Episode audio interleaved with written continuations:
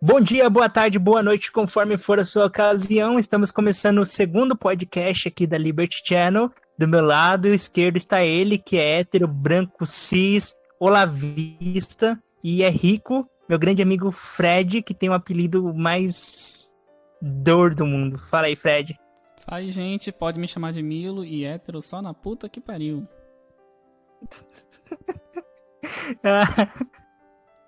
e do meu outro lado, do meu lado esquerdo, está ele, o grande Mateu, que é sustentado pelos pais, mora com a avó, toma todinho e é ANCAP.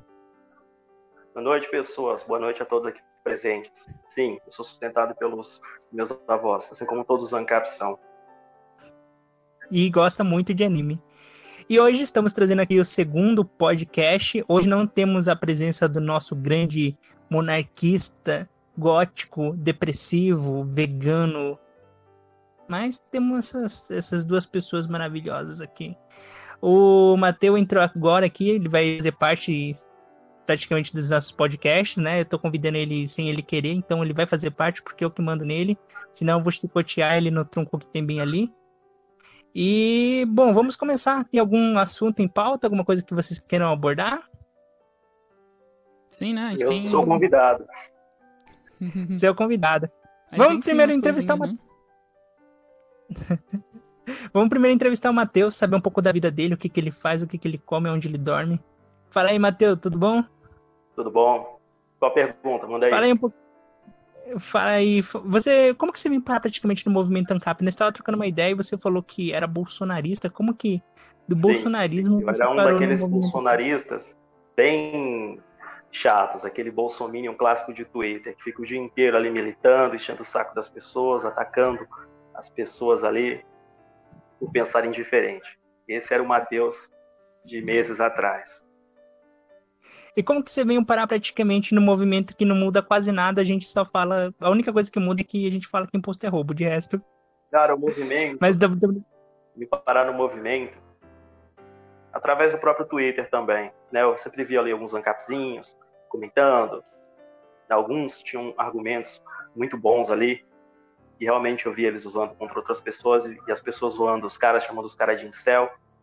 Falei, tá certo mesmo. Estão sendo atacados desse jeito. Agora, sobre Entendi. os influenciadores do anarcocapitalismo, eu já conhecia alguns, né?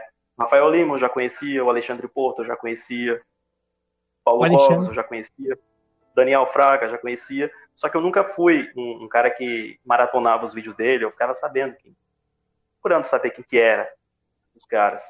Ah, sim. E, bom, então você ganhou um interesse pelo anarcocapitalismo nesse ano, digamos assim, ou menos. Eu lembro que quando eu entrei no grupo da Ancap Cube, é, você já era um pouquinho mais velho do que eu ali no grupo. Eu tinha aqui uns 3, 4 meses de grupo, se não me engano, 3, 3 meses. Não lembro muito bem o dia que eu entrei. Eu entrei no grupo é, em fevereiro, Fevereiro. É, então eu devo ter de entrado por janeiro, março, de mais ou menos. janeiro para fevereiro que eu entrei no grupo.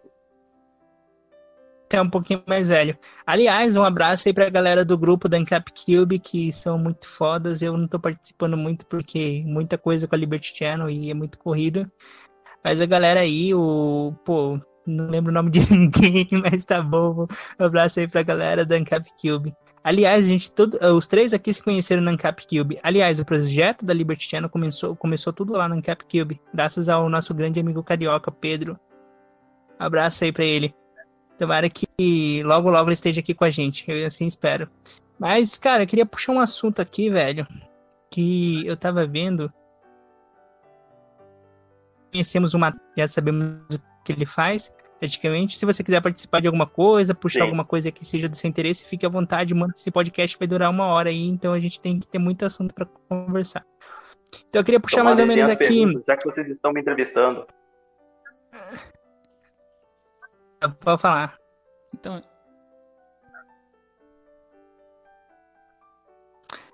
Alguém. Ninguém vai falar? Então eu vou falar. Então não, continua aqui falar, então, falando. eu falar, então. Porque, como a gente sabe Fala. que esse passado bolsonarista do Mateu é muito. é- É uma diferença muito grande, né? Porque a gente acaba tendo esse contato todo com mídias alternativas, independentes. A gente vê que existe um outro lado da história que nunca foi contado a gente. Não só da arte da história, né, mas tem sociologia, psicologia, filosofia. E que que assim, que que você assim, a sua experiência com essa mudança de visão da mídia, é, alguma coisa mudou de quando você veio para o movimento libertário? Alguma coisa foi adicionada? Você deixou de olhar com os mesmos olhos algumas mídias? Como é que funciona isso? Sobre a questão da mídia, eu já tinha um olhar torto para a mídia tradicional, né? Essa mídia tradicional que o pessoal chama, que são Globo, Folha de São Paulo, G1, esses sites. Então nunca fui um cara de acompanhar muito esses sites. Os sites que eu acompanhava na época que eu era bolsonarista, são aqueles sites clássicos, o Terça Livre, o Conexão Política, o Comunicação e Política, o Renova Mídia, o Jornal da Cidade. E eles passavam umas coisas, né, eles comentavam sobre algumas coisas que eu não via nessas outras mídias. O que eu via naquelas outras mídias eram um, alguém, algumas pessoas tentando derrubar outra pessoa. E era o Bolsonaro na época. Até hoje também, mas naquela época era muito mais, assim, vívido. Entendeu, mano? E esse, esse negócio mesmo sobre. Uh, aliás, aconteceu um incidente hoje que a gente pode até puxar aqui para comentar rapidamente. Que entraram necessariamente na Rede Globo com uma faca. Eu não sei se isso é verdade, alguém pode checar para mim. O Serafim comentou no grupo e até fiquei assim. Mas eu tenho certeza praticamente que isso foi necessariamente uma coisa para narrativa que necessariamente essa pessoa é eleitor do Bolsonaro e por isso a gente deve proibir as armas e a pessoa entrou com uma faca, né? Proibir as armas e temos que impeachment o Bolsonaro porque ele é a favor das armas, ele é a favor necessariamente do, do direito às pessoas a andar. Eu, eu dane-se, foda-se, compre sua arma ilegalmente e dane-se o Estado, mas se que você queira fazer uma através de uma via democrática, tudo bem. Eu não Bom, olhei muito sobre esse caso, então, assim, é, ainda tô apurando muitos fatos para ver se realmente. Mas, assim, eu não duvido que o que o JK falou seja verdade. Que eles realmente estão montando esse plano para queimar a imagem do lado da direita. Isso é uma coisa que já fizeram Sim. há muito tempo e nunca vai mudar. É uma coisa que eles praticamente fazem para isso, é para tentar manchar a imagem do Bolsonaro e manchar. Porque, tipo assim, manchar a imagem de liberal, vamos, vamos supor assim, ó. Se você manchar a imagem de um liberal, você vai manchar a imagem de todos aqueles que acreditam no capitalismo, não só de um liberal. Mesmo que a gente não esteja nessa falcatrua. Só que uma pessoa que tem um aspecto político deturpado, que não entende o que é um aspecto de direita, esquerda e um aspecto filosófico, como o anarcocapitalismo é, não vai olhar e falar assim, ah, o anarcocapitalismo é diferente dos liberais. Não, vai olhar e falar assim, esses caras são todos uns bandos de arruaceiros, prendam todos. Porque essa, essa é praticamente a narrativa que está sendo empregada nesse exato momento. Isso é como o e... antipetismo, né, cara? É, um, é tipo isso. É um então, praticamente assim. Você vê esquerdistas, você vê esquerdistas que são totalmente contrários ao PT. Sim. Os caras que odeiam o PT, eles se posicionam contra o PT. Só que aí os petistas, eles falam o seguinte, olha lá, esse pessoal se diz de esquerda e é contra o Lula. Sim. Esse pessoal não é de esquerda, esse pessoal é de direita.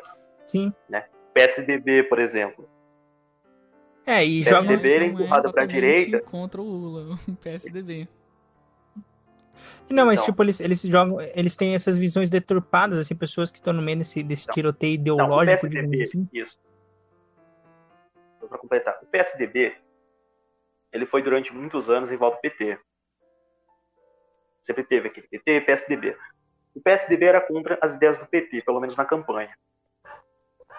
Então o PT se aproveitava disso e empurrava para as pessoas a imagem de que o PSDB era da direita, de que o PSDB, caso fosse eleito, né, quem lembra de 2014, se o Aécio fosse eleito, ele ia acabar com o Bolsa Família, iria acabar com programas ali como o Enem, o Pronatec, o ProUni, esses programas aí que o Lula criou, diziam, olha, isso é direita, são candidatos da direita, não votem nesses caras. Mas eles não são direita. Nunca foram, né? Aliás, esse, esse negócio a gente abordou na, na semana passada, então. que ah, o, o Collor chegou, fez um monte de é, privatização e todo mundo achou que ele era um liberalzão, quando ele, a contrapartida, prendeu a poupança de todo mundo, fez coisas keynesianas do caralho, mas todo mundo trata ele como o liberalzão da parada. É a mesma coisa com a FHC. O FHC privatizou umas três, quatro coisas. Ah, não. Ele é o liberal, o cara que vai acabar com a nossa economia, nos vendendo para os Estados Unidos. Então é, é, sempre essa narrativa. Ele apoia o Lula, né, gente? Ele abertamente ele apoia trata Lula. ele como, como sim, amigo. Sim. E essa daí é clássica, não tão clássica, né? Uma coisa até que recente, que é a conhecida estratégia do teatro das tesouras, assim, criada né, e desenvolvida pelo Trotsky.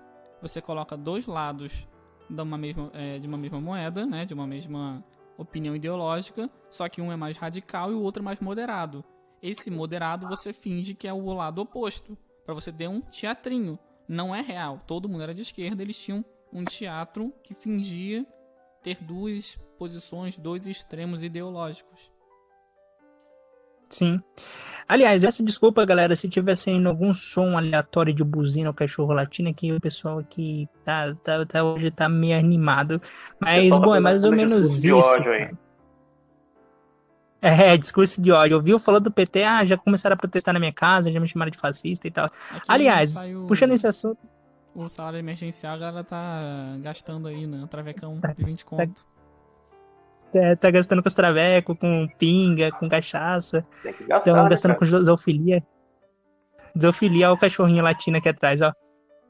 Tá, au, au, au. Mas, é, mudando de assunto aqui, falando sobre o fascismo, velho, o que, que vocês acham praticamente dessa, dessa empregação dos fascistas? O que tá, tá muito recorrente, faz duas semanas que isso tá no, no, no top, praticamente. É, na verdade, com o Bolsonaro tomando aquele copo de leite, depois passou pro, pro, pro menino que foi morto nos Estados Unidos, né, por conta de um policial. E agora é, é, o fascismo se tornou praticamente motivo para vocês saírem na rua quebrando tudo, luta contra o fascismo. E cada vez mais se mostra uma coisa oposta a isso, se mostra mais uma luta contra o fascismo mas que tem caráter, praticamente. Abre aspas, não. Dane-se, é, é isso mesmo. Não, e o que, que vocês acham disso? Desses, desses... Não fascistas. São vagabundos, né? Que usam de desculpa ali de combate ao racismo, de combate ao preconceito. Estão lutando aí contra a ditadura Bolsonaro, indo para as ruas e fazendo aquilo que eles dizem que o Bolsonaro está fazendo. É, sim, praticamente figuras, isso. Aí você vê figuras como Felipe Neto, como o próprio Fernando Haddad, Manuela Dávila, pessoas assim influentes, em massas, incitando, né, dizendo para as pessoas que elas têm que ir para as ruas, que elas têm que lutar contra esse fascismo que o Bolsonaro está tendo aqui no Brasil. E aí essas pessoas acabam indo para as ruas e fazendo aquilo que vocês viram no domingo passado, né? Você vê a Gaviões da Fiel, que já não tem uma mas foi muito boa. Já, já, então, eu que sou corintiano. Eu também. Sou corintiano. Também. É Muita nóis. gente reclama de mim. É nós, aqui é Corinthians. o outro aí também é corintiano, aí o Fred é corintiano ah, também. corintiano preto e vermelho, tá, gente? Ah, é mulambo. Mas enfim, todo mundo tem seus defeitos. Ah, é. a Gaviões da Fiel. A Gaviões da Fiel indo para Paulista Verde. Palmeiras e Corinthians unidos ali para combater o fascismo do Bolsonaro. Um Aí tava lá um pessoal fazendo fascismo que não existe, né? Mas na cabeça desse pessoal tem fascismo. Aí estavam lá fazendo bagunça, fazendo baderna no meio da rua. A polícia foi lá descer a porrada. Aí foram se vitimizar no Twitter. Não que eu seja a favor de violência policial. Só que o que você queria que fizesse naquela situação ali? Sim. Eles é, é eu acho manifestações que... pacíficas e no fim das contas é uma quebradeira que a polícia Exatamente. tem que ficar Você vê? notificando um monte de, de incidentes de lojas sendo quebradas, gente que não tem nada a ver. Você vê que teve gente ali presa com coquetel molotov, com barra de ferro, né? e era uma manifestação pacífica. Eu nunca vi manifestação pacífica ser desse jeito. É. Não, e praticamente assim, ah, um jovem foi agredido por um policial, narra a mídia. Aí você vai ver com o que esse jovem tava na mochila. Ah, tava com um coquetel molotov, tava com barra de ferro. Ah, mas caso, né? Ele foi espancado por policial. Conta isso só, né? Dane-se o resto. Então é praticamente isso. Não fala, não fala que o jovem tava quebrando vidro ali na, na esquina, que foi pego ali com um monte de, de arma branca. Sim. Exatamente. Ontem, Outra... podcast passado, eu puxei para a escola de Frankfurt, né? Os neomarxistas, essa galerinha mais moderna. Só que, para quem não sabe, o próprio Stalin, que é um cara, é um gênio da estratégia militar, da estratégia política, maravilhoso. Se você quer saber de estratégia militar, procure Stalin. Ah, mas eu não concordo com a visão ideológica dele. Tá, mas em questão objetiva, ele é muito bom. Qual foi a estratégia que ele utilizou? Ele, entre muitas coisas, ele foi o grande a pessoa que assim, deu o grande suporte a Hitler, porque ele queria enfraquecer o Ocidente. Para fazer esse enfraquecimento, ele utilizou uma guerra. Depois da guerra, ninguém estava pensando que ele ia lutar contra a União Soviética. Estrategista. E também ele cunhou essa, Sim, porque... essa fama de chamar todo mundo de fascista e colocar como depreciativo, mas sem um conteúdo do que o que é o fascismo. Aliás, eu queria comentar uma coisa aqui, uma vez, quando eu estava questionando minha professora de história, ela me lançou o seguinte argumento, né? Eu estava falando assim, olha, necessariamente o comunismo é, é uma interpretação do nazismo e do fascismo por conta de um seguinte aspecto. Tudo bem que necessariamente tem muitas ideologias longe do, do, do, comunismo em si. Eu não vou tratar o nazismo como fosse um comunismo, ele não é. Ele é um outro tipo de aspecto político ideológico, não é, tá? Mas necessariamente é, o, se não fosse pelo comunismo ter abaixado a bola, ter falado assim, ah não, vamos, vamos fazer um, um, um trato de paz entre é, a, o eixo e tal, então a gente vai, vai ficar aqui no nosso canto, vai lá, ataca, destrói o Ocidente. Foi graças ao comunismo também que a dominação da Europa foi possível pelos nazistas. Então o, o comunismo foi um cúmplice e depois que acabou a guerra, isso mesmo que você falou, depois que acabou a guerra, praticamente a Europa não queria se envolver em outra guerra, ainda mais com a União Soviética. Os Estados Unidos não queriam se envolver em outra guerra porque eles estavam saindo da recessão deles. Então não era interessante. Não é porque os Estados Unidos saiu forte e. Não, os Estados Unidos não queria se envolver em outra guerra, porque se se envolvesse em outra guerra ia, tipo, fuder mais a economia deles, que já estava fudida por causa das. E praticamente eles ficaram nessa guerrinha, né, de ego. Ah, eu, eu, é tipo, é, é, eu, eu trato essa guerra, Guerra Fria, como quem tem o pinto maior, praticamente. Os dois mediram para ver quem tem o pinto maior, e no final os dois são os caras que tem cada um 7 centímetros, entendeu? Nossa, grandão. Porque, ah, vamos lá. É. Acho que os Estados grandão. Unidos tinham um pinto maior, velho.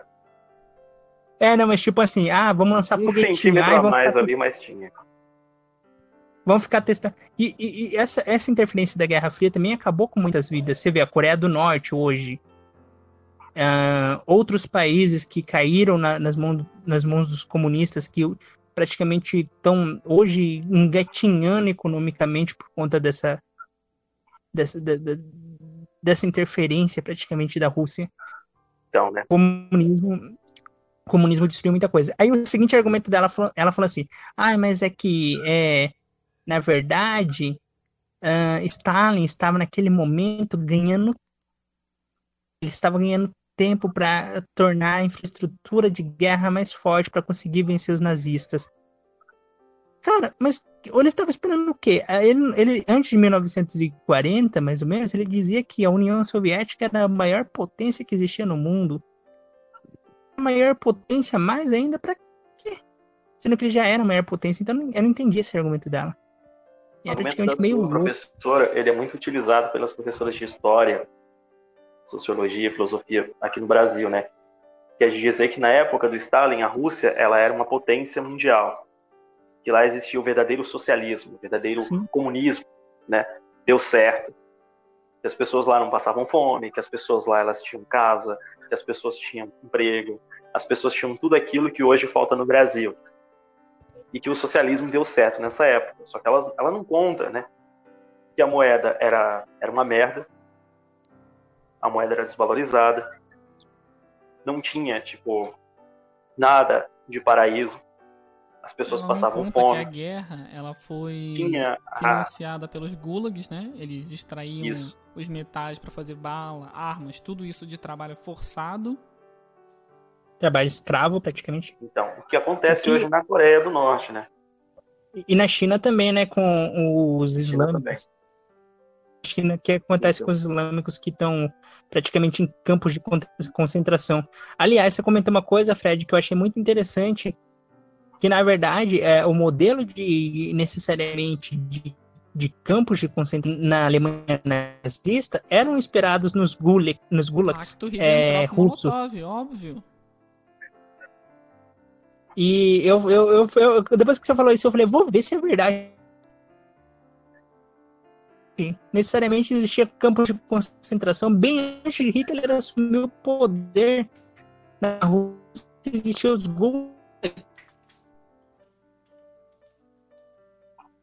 e qualquer Mengele da vida, praticamente, piores, muito piores, é médico, jornalista. Né? E então, né? um pouquinho aqui a pauta, Ô, Mateu, você tá saindo de casa, Manda. tá usando máscara, passando álcool gel? Tô saindo de casa. eu tô saindo de casa para ir ao supermercado ou à padaria. E o que, você tá achando assim avó. de ter que usar máscara, todas essas proteções extremas? Cara, a questão da proteção, a questão da proteção, né? Eu acho que varia do bom senso da pessoa. Né? As pessoas sabem que tá tendo um vírus aí que tá matando todo mundo, tá prejudicando todo mundo. Então, se a máscara ela vai te proteger, ela vai reduzir a chance de você ser contaminado, eu acho que as pessoas deveriam utilizar, entendeu? Não porque o governo está mandando, né? como essas leis aí, de se você não sair de máscara, você vai ser preso, se você não, não cumprir essa regra aqui, você vai, vai para cadeia, você vai ser processado e pá. Então, isso eu sou contra. Sou contra essas medidas tiranas do governo. A obrigação de você ser obrigado, né? A obrigação de você ter que usar uma máscara. A nossa pauta e aqui, né, outra do, coisa da OMS, porque todo mundo já deve estar sabendo, deve estar espalhada para todos os quatro cantos do universo, talvez cinco, que a OMS divulgou oficialmente um dado dizendo que assintomáticos, que os assintomáticos as pessoas que contraíram o coronavírus, o novo coronavírus, e são assintomáticas, elas têm uma chance raríssima de transmissão do vírus. Então, logo quando ela é infectada, ela não vira um, uma máquina ambulante de infecção. Ela é muito rara que ela infecte alguém. O que, que isso nos diz? Bom, qual que é a porcentagem, o número de pessoas que são assintomáticas dessa doença? Varia entre 80% e 90%. Se você tem essa variação, a maior parte das pessoas, elas não. Elas não Transmitem. são perigo. Uma coisa, isso que. Sabe o que eu achei interessante? Eu pensava isso há muito tempo. É, usando o caso de que quem tem AIDS, praticamente, quem tem a carga viral de AIDS bem baixa, normalmente a AIDS não ataca quando a pessoa tem a carga viral bem baixa. Ela tem o vírus, o vírus existe dentro dela, mas a carga viral é bem a pessoa pode ter até filhos sem, é, sem contaminar outras pessoas e contaminar o próprio filho. E eu tomei de base isso, mas eu, eu não sabia se era uma teoria muito doida minha. Aí eu conversei com alguns amigos meus que estão fazendo medicina e eles falaram, ah, realmente, tem sentido. A, o vírus, quando ele tem uma carga viral muito baixa, os anticorpos conseguem lidar com ele e você não se torna um, um, um, um em síntese.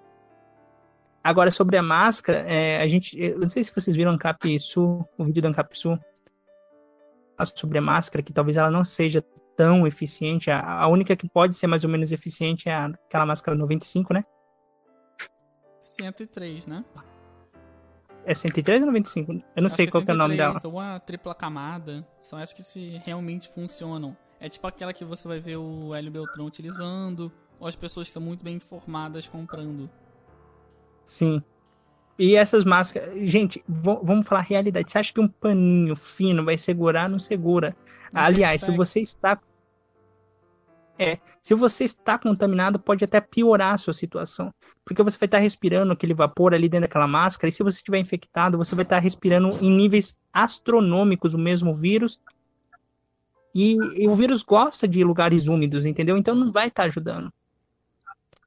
Então, praticamente, é, é, é, balela essa história de colocar máscara para tentar proteger, porque não vai proteger coisa nenhuma. Exceto que sejam essas máscaras que são usadas em cirurgias mesmo. Máscaras, máscaras totalmente isoladas.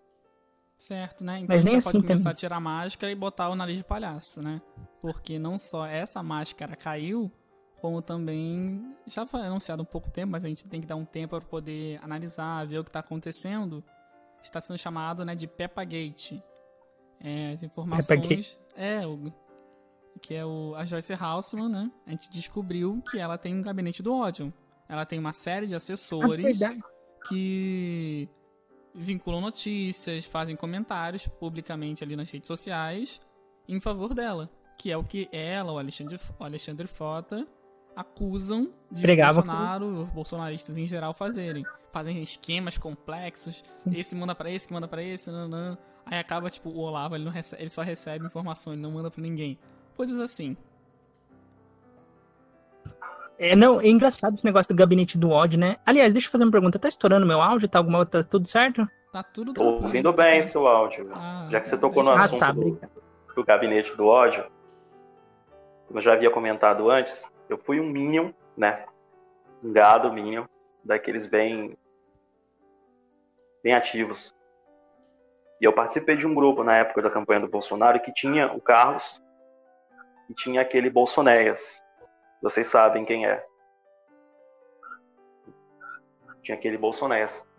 E eles faziam sim, cara, o que hoje o pessoal, o pessoal com do gabinete do ódio. O gabinete do ódio ele existe dos dois lados. O Carlos tem o seu, a Joyce tem o seu, o Alexandre tem o seu, até o MBL tem ali um grupinho no WhatsApp em que eles ficam compartilhando algumas notícias, mandando atacarem alguns perfis. E era o que acontecia no grupo.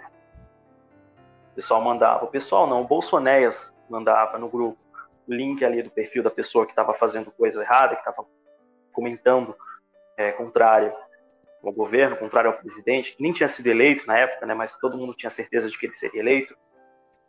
E falavam o seguinte: denunciem essa conta, Mas não envolvia vamos dinheiro, derrubar né? esse perfil aqui. Não, não envolvia dinheiro, cara. Não, não envolvia Não dinheiro. Pelo menos eu, nu- eu nunca recebi nada. Então é tipo, não é bem o, o que eles acusam. Eles acusam, o Entendeu? principal seria. Não, olha, não é bem o que eles acusam. pessoas. Não. É, você você Isso. entende, né? Exatamente. Não são só pessoas divulgando informações, são pessoas pag... recebendo pra fazer essa Não, cara. As pessoas pagas, eu acho que se tiver, provavelmente deve ter, porque essas grandes pessoas, esses grandes perfis aí não trabalham de graça. Agora, as pessoas normais, né, os robôs, os bots do Bolsonaro, esse pessoal não recebe nada. A maioria daquele pessoal que estava no grupo eram adultos ali, mas não adultos de 20, 25, 26 anos, eram é, senhores, gente acima de 50, os tiozão, as tiazinhas de zap. O pessoal pega ali uma notícia, está compartilhando, vê ali um perfil, o pessoal fala para denunciar, o pessoal vai lá e denuncia. Era assim que funcionava o grupo. Mas não tinha dinheiro envolvido, pelo menos eu não vi nada disso no grupo. Então, é praticamente esse negócio da Joyce ter acusado o Bolsonaro de. Talvez o Bolsonaro nem saiba disso. Vamos, vamos, vamos dar a questão da dúvida. Exatamente, cara. Agora que você falou nisso, eu acho que o Bolsonaro em si, ele não sabe de nada dessa questão de gabinete do ódio. Agora, que muito provavelmente os filhos dele e esses assessores de gabinete, eles têm. Sim, sim. Isso aí, Sem dúvida. isso aí é quase certeza. Não, é certeza. É certeza que rola sim isso nos Sim. gabinetes. E é, é- Agora, que o Bolsonaro ele é o grande mentor, eu acho difícil, porque ele é um burro, cara. eu acho que ele não teria. Desculpa falar aqui, mas ele é um burro. Eles acusam. Ele não teria capacidade intelectual. Carluxo, não é? Então, É. o Carluxo é quem cuida das coisas dele, quem cuida do Twitter, quem cuida do Facebook, quem cuida de todas as redes sociais. O Carluxo, ele tava nesse grupo. Ele tá em vários grupos. Acho que ele tava em todos os grupos. Nesse grupo, tinha como ADM o Carlos e o Bolsonéias. Eu não sei se em outros grupos eram os dois também, ou se cada grupo tinha ali um líder. Cara, mas é bem complicado. Só que agora a parte que eu acho mais engraçada é tipo, a, a, a doutora você pega com a boca na botija praticamente, né? Você pega fazendo uma coisa que ela praticamente disse que o Bolsonaro que fazia. Fake news, essas coisas, e tem áudios dela comprovando toda essa, essa, essa sujeira aí. Eu, eu rachei de rir quando eu vi. O, o filme que ela fez, né? O, abre aspas, entre ela já foi atriz, né? Então eu tava vendo, tirando mais sarro ainda. Aliás, espalhei alguns memes dela. Então. É o que eu falei, né? As máscaras estão caindo. As máscaras estão caindo. As pessoas estão começando a ver que tudo isso que está acontecendo foi em vão. Você fechar todo mundo dentro de casa, ninguém poder trabalhar, você ter 30 milhões de desempregados, foi em vão. Em vão. Pode preparar Porque... que esses 30 milhões agora, né? Se... Depois que passar isso aí, pode colocar 50, 60 aí, tranquilo. Tranquilo. E aliás, esse negócio, é, eu tava conversando com um amigo meu, é uma coisa que atrapalha, vai atrapalhar muito necessariamente é, o trabalho no Brasil vai ser a formalidade praticamente, né? Porque essas pessoas vão ter que ser recontratadas, carteira assinada, nananá, e uma burocracia do caralho. As empresas não vão querer gastar dinheiro com advogados, com essas coisas. Agora, quanto menor a infraestrutura empresarial, melhor. Então, vai, vai tender a muita gente a trabalhar no, na, clandestinidade, digamos assim. Vocês acham que passa Isso vai ser muito bom. trabalhista, um, uma reforma tributária? Nesse meio tempo para poder amenizar os efeitos da quarentena? Eu acredito que não, sabe por quê? Porque a esquerda já está muito forte com essa narrativa de dizer: ah, não, temos que imprimir mais dinheiro para conseguir sustentar esses tantos milhões de desempregados no Brasil. É, mais dinheiro, temos que, temos que forçar os empresários a recontratar de novo essas ideias keynesianas. Eu, eu acho que o brasileiro eu Vai demorar PT, um pouquinho pra entender. O PT ele colocou até como uma sugestão, né? Que esse auxílio emergencial ele fosse permanente. Hum. E que ele fosse de um salário mínimo, né, de 1.045 reais. Imagina se dá para 70 milhões de pessoas, R$ 1.040. 1.045 reais. Então, é a famosa renda Da onde que ia sair esse né? dinheiro? Isso. Mas de onde que ia sair esse dinheiro, cara? O país tá todo quebrado aí da impressão monetária, praticamente. É uma coisa que. Os preços. Que vai... mano, Iam ter que congelar os preços. Porque se eles não congelarem os uma... preços como eles fazem, né, como o governo brasileiro é acostumado a fazer, você vai pagar 20 reais um pacote de arroz de um quilo. Carne vai ser luxo, né, só rico vai poder comprar. Esses 1.045 não vão servir de nada. Sim. Eu, eu, eu não sei qual que vai ser a perspectiva para o futuro. Aliás, essa merda inteira de ter aprovado esse auxílio de 600, 600 reais, em vez de ter aberto tudo, é, foi tudo desses progressistinhas como Felipe Neto, esse pessoal que... Inclusive, a Nilce e o Leon Martins são grandes culpados disso, e eu sei porque necessariamente eu estava no, nos grupos que eles participavam, de espião praticamente para ver as, as, as, nojeiras que eles postavam, porque eram nojeiras. Nilce Moreto e Leon Martins são, são bonitinhos na frente da câmera, meus caros. São um bando de socialista do caralho que são piores do que o anarcocapitalista mais troll da internet. O... Porque eles falam coisas.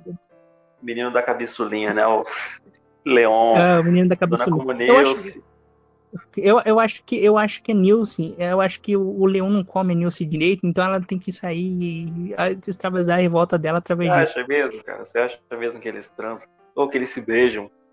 Eu acho que tu Pô, aquele é um casal. Eu acho é. que aquele casal é o casal mais falso, mais falso até do que o Whindersson e a. A Luísa. E a Luísa naquela época. Mas eles são as Entendeu? Então, Parece, é, tipo, é que nem o William e a. Parecem tipo mãe e filho ali.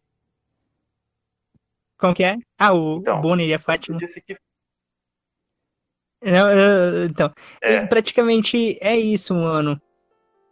É, eles, eles, eles, eles têm aquele discursinho bonito. Você vê o vídeo lá do, do canal da Comunilce, lá do, do. Como que é?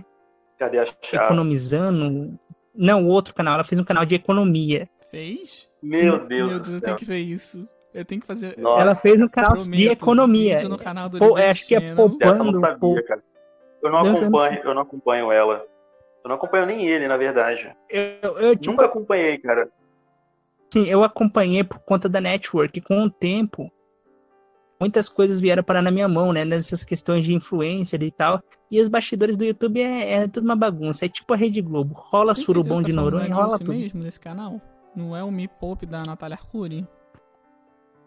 Não, Me Poupe é não é, não é, é economizando alguma coisa. Financeiro, canal financeiro. É uma Nath, é uma Nath Finanças Branca, então. É, uma Nath Finanças Branca. É. Aí, é. Aí praticamente. É, qualquer coisa com racismo, processo aí, vai pra casa de vocês, tá bom? Claro, não falei nada disso aqui. Vou montar minha é, não, não, não, não. Praticamente é isso. Aqui. Praticamente é, não, tipo assim, deixa, é, só pra finalizar, ela fala muito sobre isso praticamente. E ela, ela, ela tem um canal de economia e começou a, a, a, o primeiro entrevistado dela foi o Meirelles. Olha que ela se chamou, Meirelles. Meirelles. Pau de óculos. É, é, imprimir dinheiro é bom, que não sei o que, o que é bom. Então ela já fala umas merdas dessa. E ela apoiou esse negócio com tanta força, ela incomodou tanta gente. E eles têm influência em síntese com gente muito poderosa. É, que isso foi aprovado. E eles vão ser cúmplices praticamente de uma alta de desemprego, de uma inflação alta e do pobre continuar mais pobre. Ah, Porque é esses riquinhos bem, que moram fora do. Oi?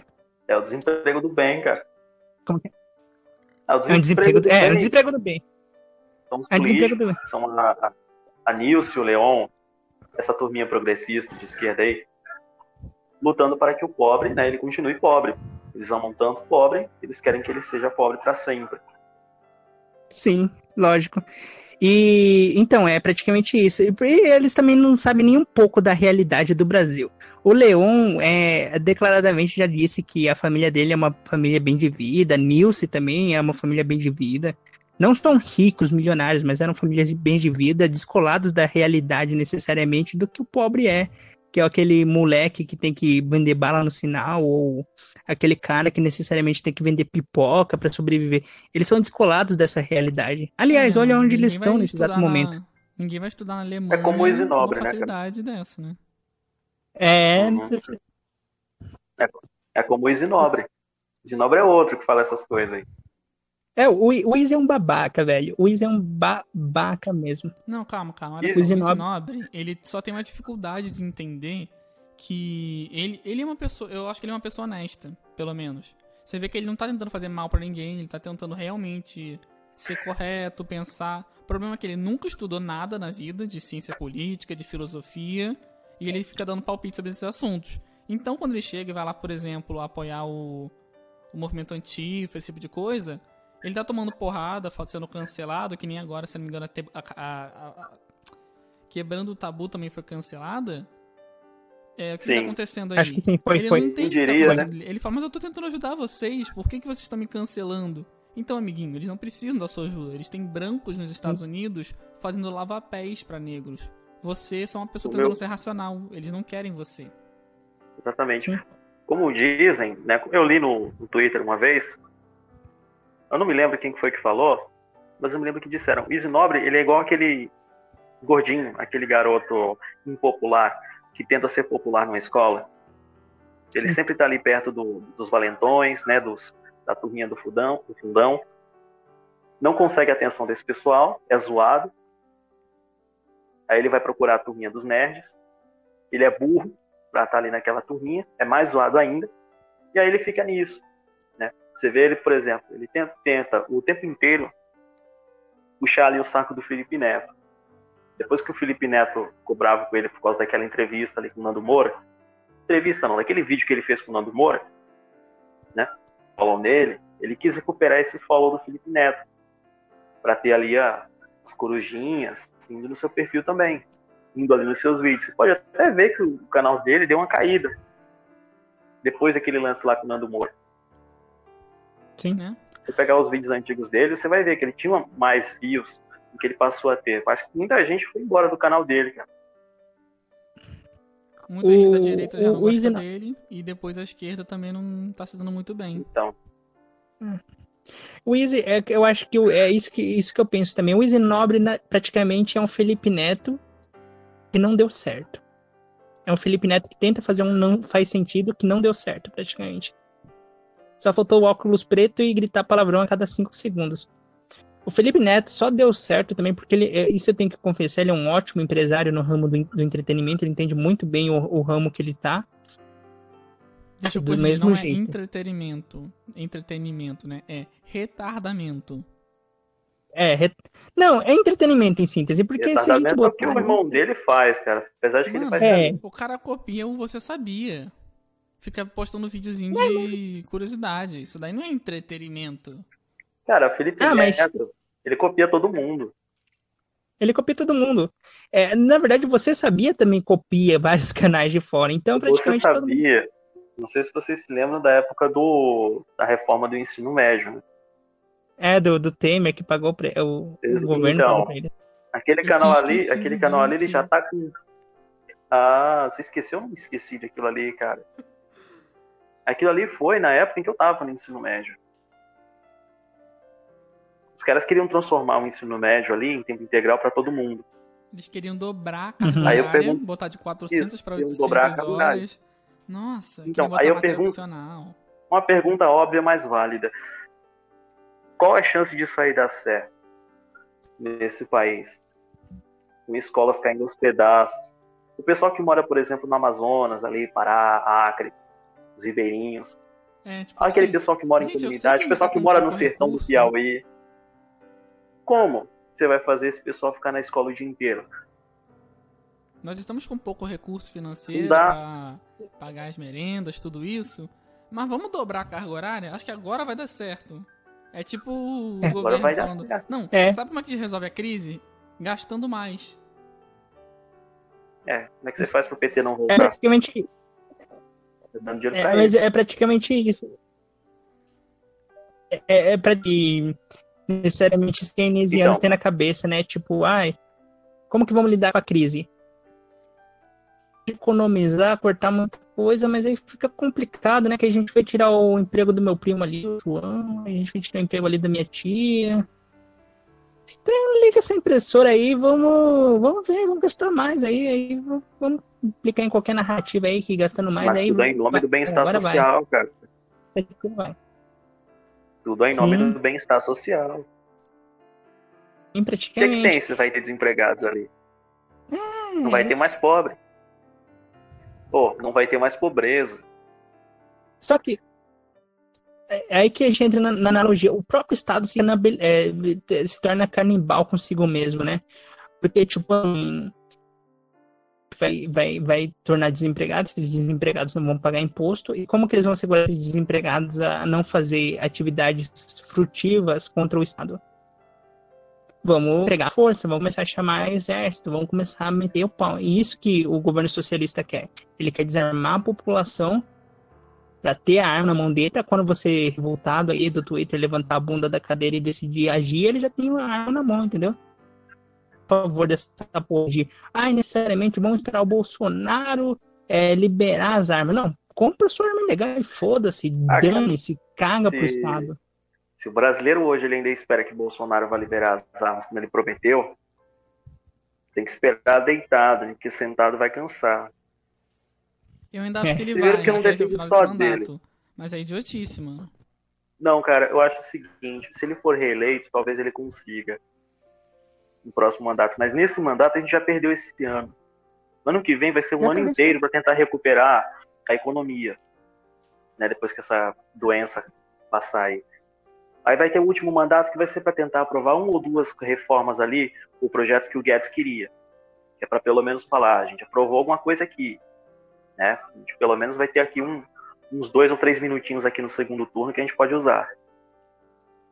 Sim. As armas agora, não.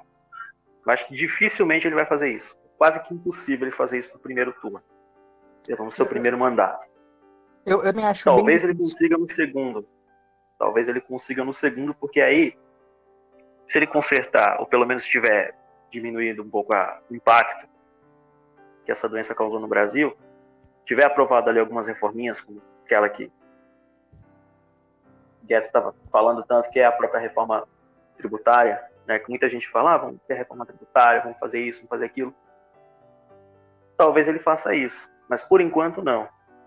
Esqueçam armas. Esqueça. Mas eu, eu também acho isso. Ou vocês comprem, ou vocês comprem uma no, na esquina aí.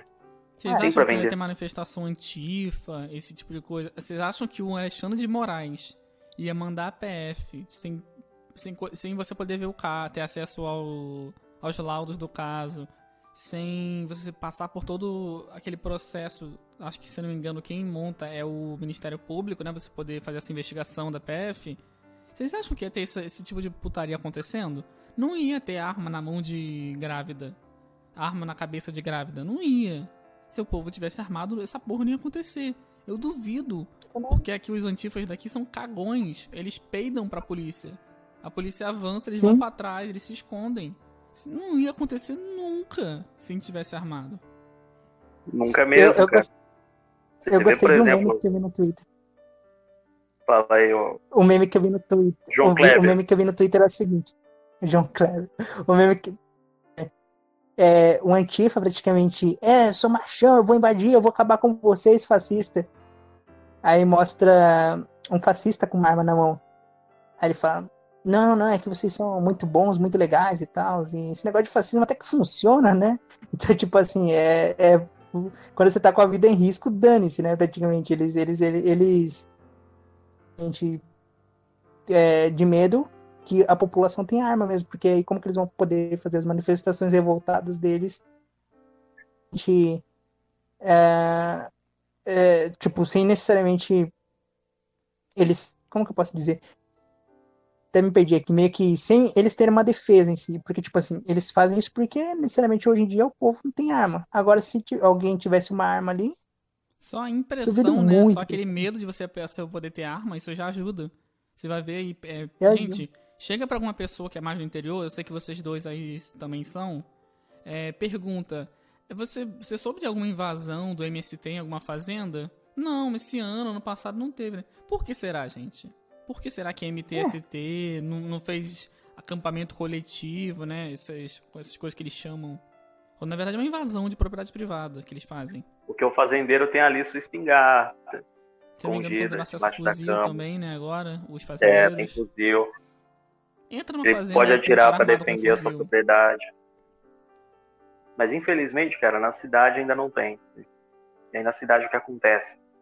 Na cidade não acontece tem muito aí um monte de antifascistas, fascistas, quebrando as coisas, como foi no, nos Estados Unidos, depois da morte daquele George, né, que vocês viram o pessoal quebrando loja, saqueando as coisas, gente ali chorando que tinha perdido o seu negócio. Vocês lembram do clássico? Em alguns lugares você tinha pessoas, né, vocês, vocês tinham milícias, né, armadas ali com, inclusive negros até, com fuzis, com espingardas. É, o que, que você queria falar? Por que, que os fascistas lá não iam naquelas lojas? Porque a galera tava Isso ia falar, não, do vídeo do então. Paulo Cogos, né? Que ele. Ninguém vai ser desarmado, não haverá Sim. possibilidade de, de alguém ser desarmado. Todo mundo vai ter fuzil, todo mundo vai ter tanque. Né, né, né. Ele vai uhum. continuando, ele vai ficando com raiva. Porque é isso, se você já tá armado, é impossível você desarmar uma pessoa é, se ela não queira ser desarmada. O desarmamento, o desarmamento só ocorreu no Brasil que as pessoas começaram a ter essa mentalidade desarmamentista. E não porque elas foram postas à força, senão eles continuariam tendo, e quem tentasse tirar a força, eles iam se defender com as armas. E aliás, e aliás, saiba uma coisa da história: as armas não são proibidas no Brasil. Uma porra de um cachaceiro analfabeto entrou no poder e desceu um decreto para necessariamente. Porque a, a, gente ganhou no plebiscito, tá? A gente tem sim, essa vitória. Sim, sim. O, o Lula, né? o Lula ele, ele foi um golpista, né? Para quem diz que o vítima da Dilma foi golpe, qualquer coisa contra o PT é golpe. O Lula ele desrespeitou, né? Uma votação ali. E a maioria das pessoas disseram que não, né, que elas querem ter armas, que elas querem possuir um direito de defesa. O Lula foi lá com aquele deputado do Espírito Santo, que inclusive morreu, né? Baleado. O cara que criou essa porra aí morreu. pela lei que ele ajudou a criar. Sim. Então é, é uma loucura dessa, você vê praticamente. É, é, cara, eu, eu, eu, tipo assim. Eu não tenho mais fé, mano, na humanidade, velho. É, porque eu vejo as pessoas acreditando na democracia, mas aí esse cara fala assim, usa aquela narrativa. Ah, mas o Lula era comunista. Porra. Mano, o Bolsonaro agora. O Bolsonaro, praticamente, ele tem todo o poder de um presidente falar assim: dane-se Congresso, foda-se você. O cargo, vou. Mas tá, liberada, tá liberada a arma. Quem quiser comprar, compra. Dane-se. Mas ele não faz isso, porque ele, tem, ele quer manter também seu poder. Então, eu acho bem difícil acontecer alguma coisa do gênero de liberar as armas de novo. Eu acho que acontece por causa do Moro. Quando o Moro saiu ali da, do ministério, a PF voltou a agir, voltou a aprender dinheiro. Vocês viram, hoje de manhã foram. Cara, a quantidade de dinheiro é absurda. Eu acho que eram tipo 700 e pouco mil reais em dinheiro físico. Vivo. Eles, aí eles botaram em cima da cama escrito PF. Aí eles botaram ali, é, cada letra um, um distintivo da Polícia Federal. Porque, cara, eles não estavam fazendo nenhuma apreensão. Era só, tipo, no máximo drogas, né? Que era em relação às Farc. E agora eles voltaram na ativa tudo na, nas operações Lava, na Operação Lava Jato e outras operações de corrupção, né? Operação Faroeste, profilaxia, que estão cuidando da, da, parte do Covid, superfaturamento. E, e vocês acham que o Moro atrapalhou bastante o processo da PF, em síntese? Só para privilegiar, sei lá, os amigos PSDBistas dele Muito. e tal? Muito. É, cara, é, assim, você pode falar, olha, é, ele não influenciou tanto, mas, cara, é impressionante. Ele parou de ser o ministro, voltou ao normal, começou a aprender tudo de novo. Eu, eu, eu, tinha, eu tinha uma certa esperança no Moro, velho, porque, tipo assim, vai parecer louco, mas eu não apoio a corrupção. Por que eu não apoio a corrupção dentro do Estado? Porque o Estado vai ser corrupto sempre. E quanto mais ele corromper, mais ele vai tirar de você o gado. Entendeu? Então, se você for a favor da corrupção, como é a narrativa do Cogos e tal, aí você vai ser meio burro, velho, porque o Estado vai tirar dinheiro de uma forma ou de outra para ele fazer o plano maquiavélico dele. Pois bem. Agora que o Isso Moro, é... sobre o lance do Moro, né, que vocês falaram aí, o gado ele já tá decepcionado com o Bolsonaro. Agora ele tá fazendo campanha Moro 2022. Eu não sei se o Moro ganha, velho. Realmente não eu não ganha, sei. Não inclusive, não sei se inclusive os bolsominions vão cair em cima. Nando Moura, cara, o Nando Moura que foi um cara que foi um cara que o Bolsonaro traiu, né, como ele mesmo disse. Bolsonaro traiu Nando Moura. Nando Moura tá lá, Moro 2022.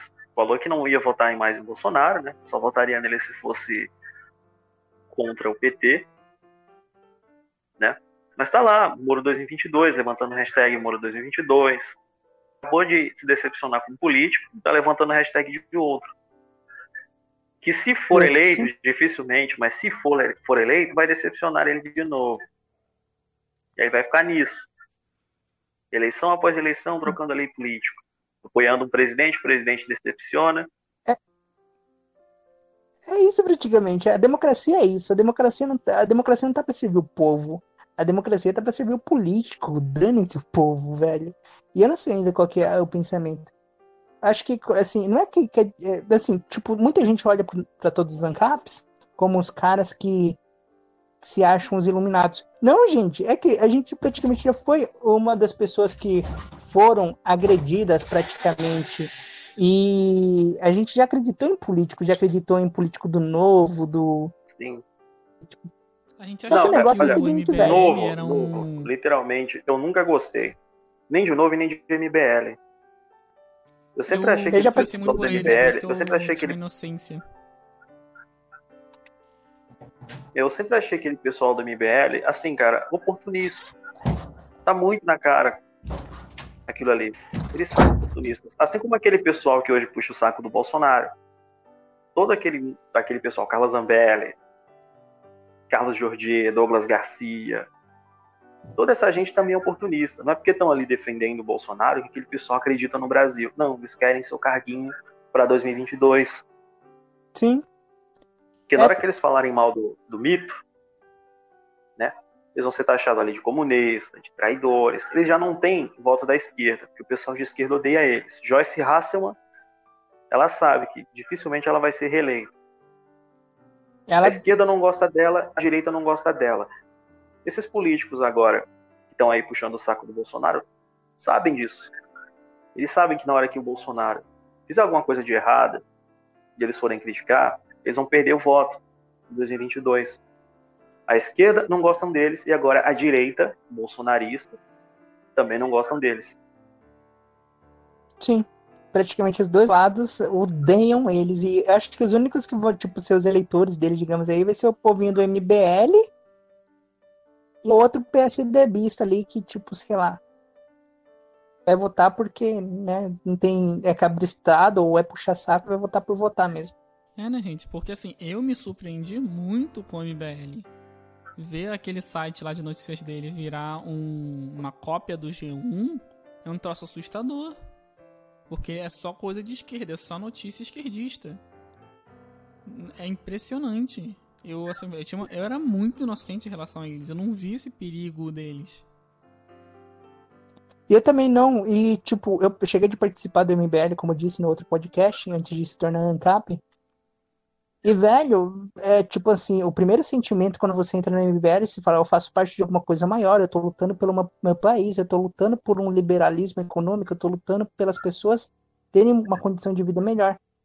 Só que você vai ver, são todos políticos, eles estão, foda-se, estão pensando em estratégias políticas de como eles vão fazer X, Y, Z através do pragmatismo para conseguir os ideais deles e às vezes ideais só de reeleição. O próprio já Kim já disse isso. Né? O próprio Kim já disse que o objetivo dele é chegar à presidência da República. Sim. Então, tipo, praticamente. Depois que ele chegar à presidência da República, ele vai colocar todo mundo ali, né? Nos seus cargos. É Arthur é vai ter seu carguinho. Um moleque. Renan vai ter seu carguinho. Holiday vai ter seu carguinho, carguinho. Agora, o Kim, cara, ele já foi ANCAP. Ele mesmo já disse que já foi anarcocapitalista.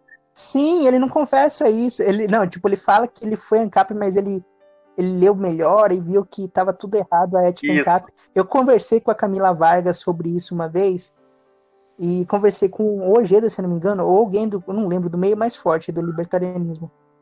E eles me falaram a mesma coisa, pô, Kim Kataguiri mediou um debate do Cogos e o Flower, pô. Flower? Não lembro disso. Foi alguém. Ele mediou o debate entre os dois. Acho que não foi ele, não. Então ele já foi ANCAP. do outro debate. Ele foi ANCAP. Ele, ele foi ANCAP. Foi, foi, foi sim. E ele é um cara inteligente. Ele, ele foi é um cara inteligente. pelo Daniel Fraga. Ele, ele fala muito disso. O problema é que, assim, porra, quem que você, como é que você refutou o narcocapitalismo? Com o neo-iluminismo? A me poupe.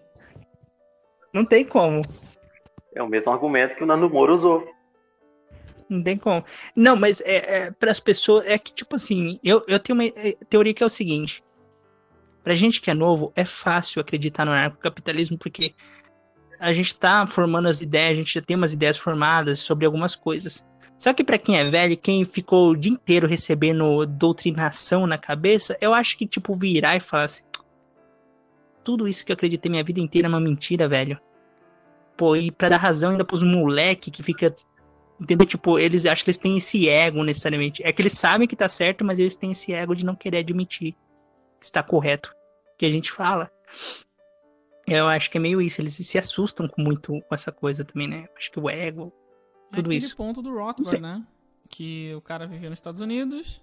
Eu acho que eu comentei isso no podcast passado. O cara vivia nos Estados Unidos, num estado que as pessoas consideram que funcione. E o cara criou o anarcapitalismo, desenvolveu a teoria.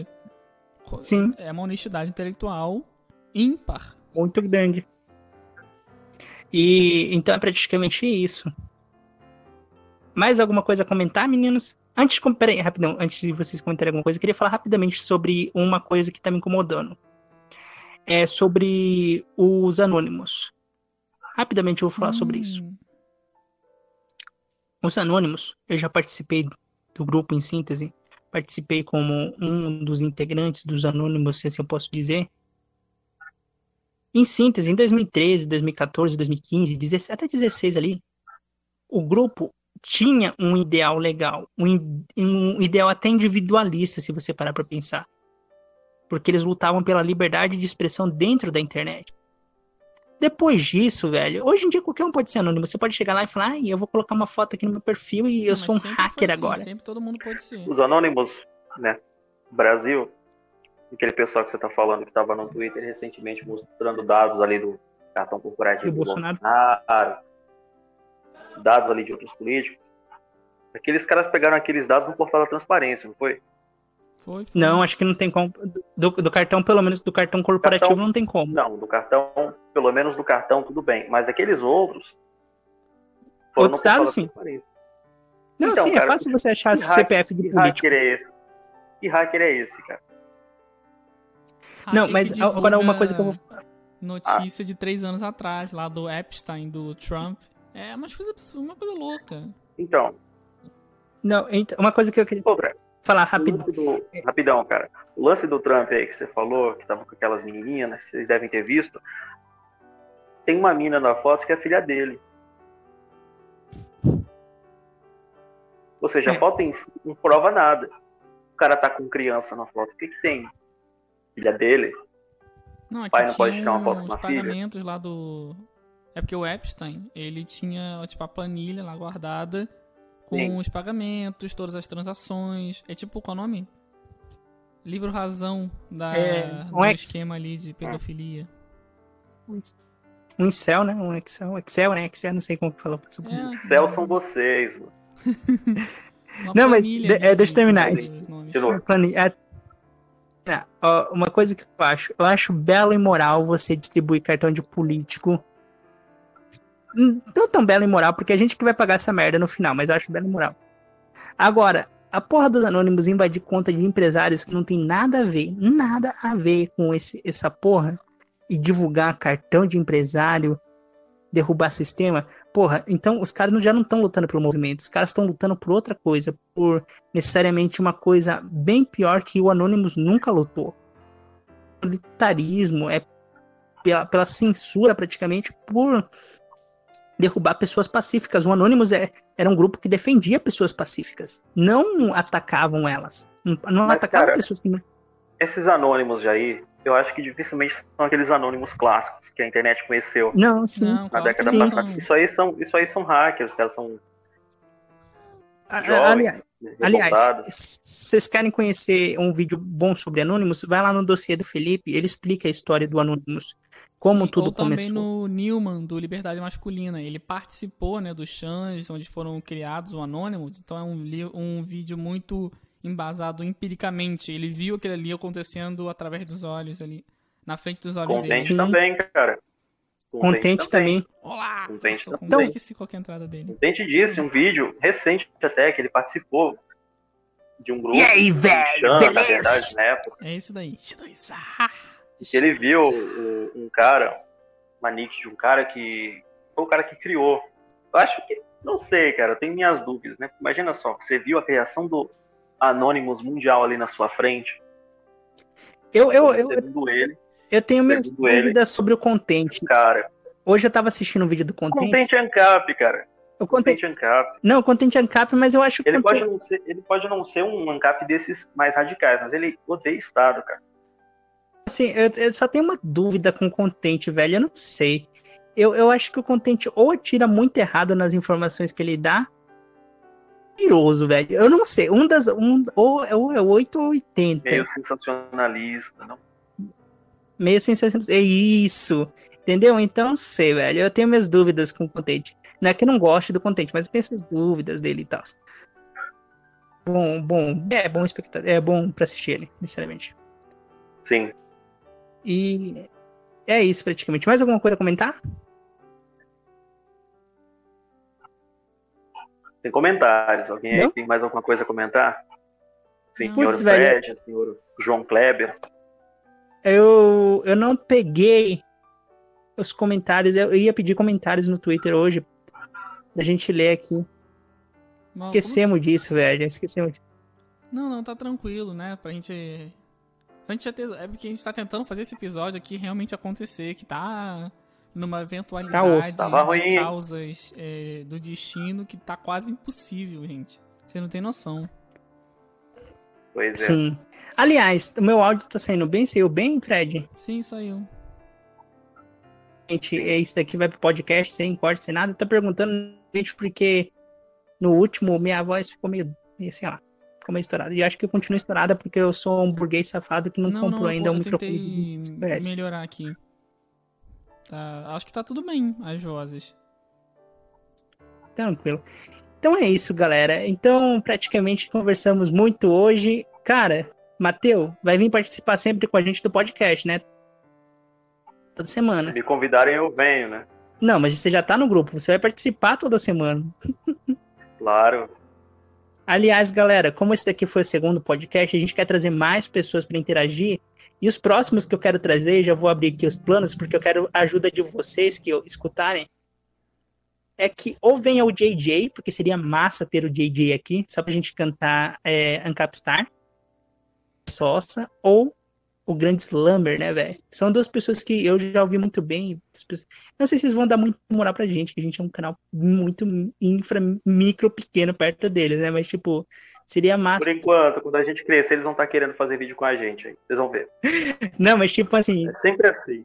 É, a gente trocar uma ideia. Eu vou conversar aqui com uma galera, vou ver se a gente consegue. Pra gente trocar uma ideia, porque seria foda trocar uma ideia com eles. É, porque o que eu soube pelos grupos é que eles são muito massas, eles são muito humildes e tal. Vamos ver. Vamos, vamos, vamos, testar essa humildade deles. Mas é isso. Obrigado, Mateu. Obrigado, Fred, por hoje vocês estarem aqui, praticamente. Sim, e para finalizar, gostaria de dar a recomendação Nada. do livro Por Trás da Máscara, para vocês entenderem essas manifestações antipas, o que está rolando nessa manipulação. É, alguém tem mais alguma coisa para falar para finalizar? Eu vou recomendar para vocês lerem 1984 praticamente e começarem a ler mais profundamente esse livro. Eu sei que alguns dos ANCAPs já devem ter lido, mas leiam mais profundamente, porque tem muita coisa que seriamente diz que praticamente esse, esse negócio da teletela, do discurso direcionado, tudo isso já foi abordado pelo, pelo Orwell. Eu quero agradecer aqui o convite né, dos ilustres organizadores, né? nem tanto ilustres assim, mas estão aí. Né? E é isso, minha gente. Então é isso, galera. Até semana que vem. Beijinhos, beijinhos. Tchau, tchau. Obrigado. É a Xuxa, cara.